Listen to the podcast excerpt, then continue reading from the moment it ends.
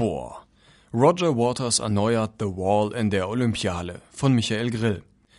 Pink Floyds The Wall, das für die Rockgeschichte eine Bedeutung hat wie Orwells 1984 für die Literatur und Picassos Guernica für die Malerei, 31 Jahre nach der Uraufführung nochmal auf die Bühne zu bringen, ist auch für den damaligen Kopf der Band nicht ohne Risiko. Roger Waters dabei auch monetäre Interessen zu unterstellen, ist sicher nicht falsch. Aber vor allem will er wohl eines, beweisen, dass sein größtes Werk zeitlos aktuell ist.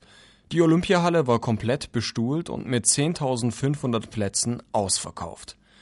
Das Publikum erlebte ein Sensationsspektakel, eine Überwältigungsshow und auch einen sentimentalen Trip in Erinnerung an ein Entfremdungsdrama, das durch massiven Multimedia-Einsatz nicht unbedingt noch stärker geworden ist, aber das sich neu in den Köpfen verankert.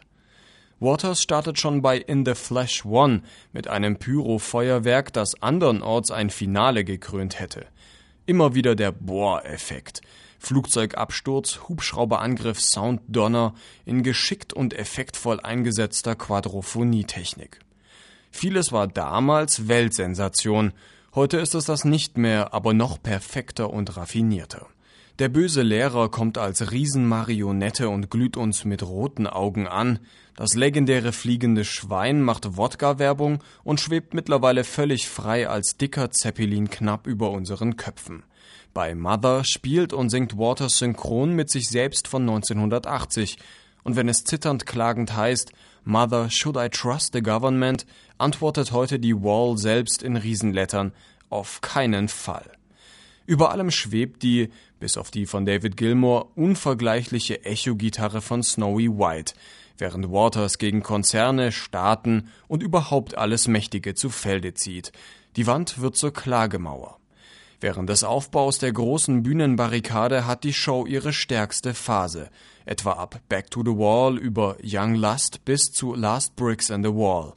Auffällig ist, dass selbst Waters dem Publikum ein allzu langes Starren auf eine leere Wand nicht mehr zumuten will.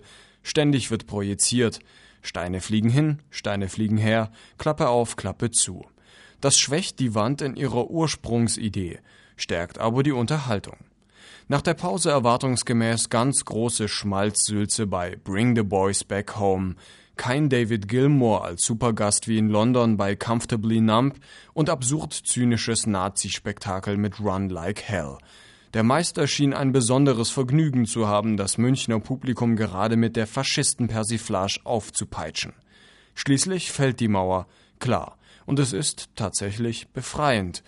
Mit großem Aufwand gelingt es Waters, seine Wall als universelles Epos der Rockgeschichte zu rechtfertigen und in Teilen sogar zu erneuern. Dass der Olympiapark vor Beginn der Show Werbung gemacht hatte für Brit Floyd, die Tribute Show, das war gemein, oder?